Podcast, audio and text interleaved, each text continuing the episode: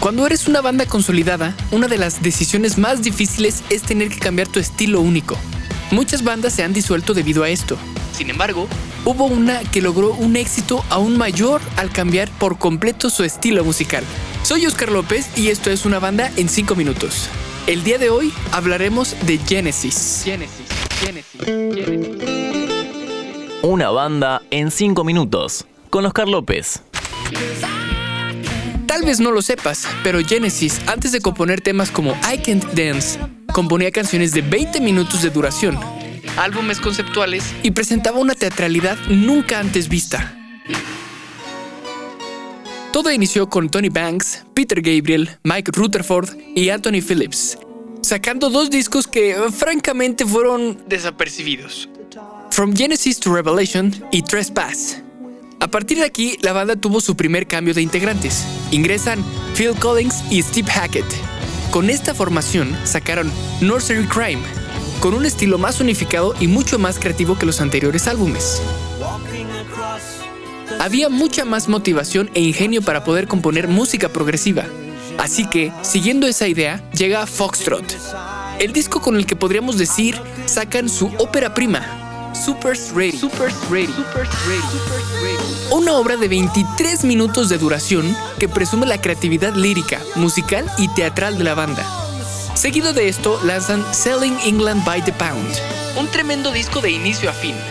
A partir de aquí ya se notaba una banda mucho más madura. Cualquier idea, por ambiciosa que fuera, era viable y mejor aún, se convertiría en éxito.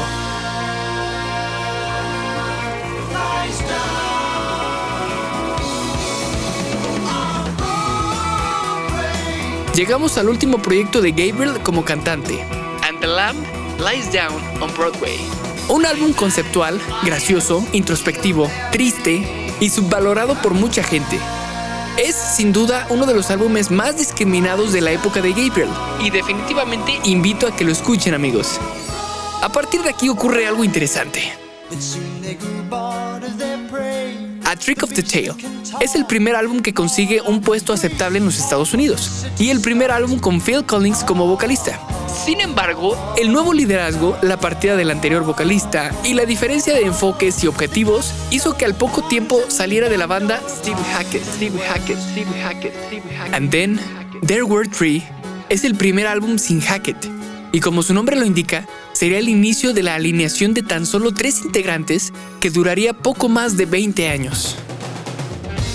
Al inicio les resultaba algo extraño dejar de componer música tan compleja como lo que nos tenían acostumbrados. Sin embargo, conforme avanzaban los discos, las canciones cada vez eran más baladas y más pop. Duke es el parteaguas de la dualidad de lo progresivo y lo pop. Si bien pudieron seguir con esta combinación tan bien ejecutada, la banda optó por no regresar a su esencia progresiva. Abacap se llenaría de duras críticas, pues incorporaron una orquestación mucho más simple, sencilla y pegajosa. Lo mismo para su álbum homónimo, Genesis. Ya para 1986 lanzan Invisible Touch. Este es el disco más popular y más vendido en toda su carrera, considerado como el álbum más comercial de todos. En 1991 sacan Weekend Dance. Para ese entonces, los tres integrantes tenían proyectos en solitario y ya le daban más importancia que a Genesis. Esa fue, en parte, la razón por la que se tardaran en sacar este disco, sumándole también que tres años atrás habían tenido una muy larga y cansada gira de 112 conciertos. Para 1996, Phil Collins decide de una manera definitiva salirse de la banda. Los otros dos integrantes decidieron retomar su estilo progresivo contratando a un nuevo cantante. Sin embargo, su intento por no dejar morir a la banda fue un fracaso total. Ya en 2007, la banda decidió regresar nuevamente a dar conciertos, pero nunca se logró hacer nada nuevo en el estudio. Y por último, se logró una nueva gira que culminó en el 2022. Y eso es lo último que sabemos de estos grandes y creativos ingleses. El trío nunca ha volteado hacia atrás. A pesar de que en innumerables ocasiones tanto Gabriel como Steve Hackett han expresado la disposición para volver a la formación original. Pero creemos que esto nunca va a pasar. ¿Querés auspiciar en Interés General Podcast? Escribinos a contacto arroba interésgeneral.com.ar.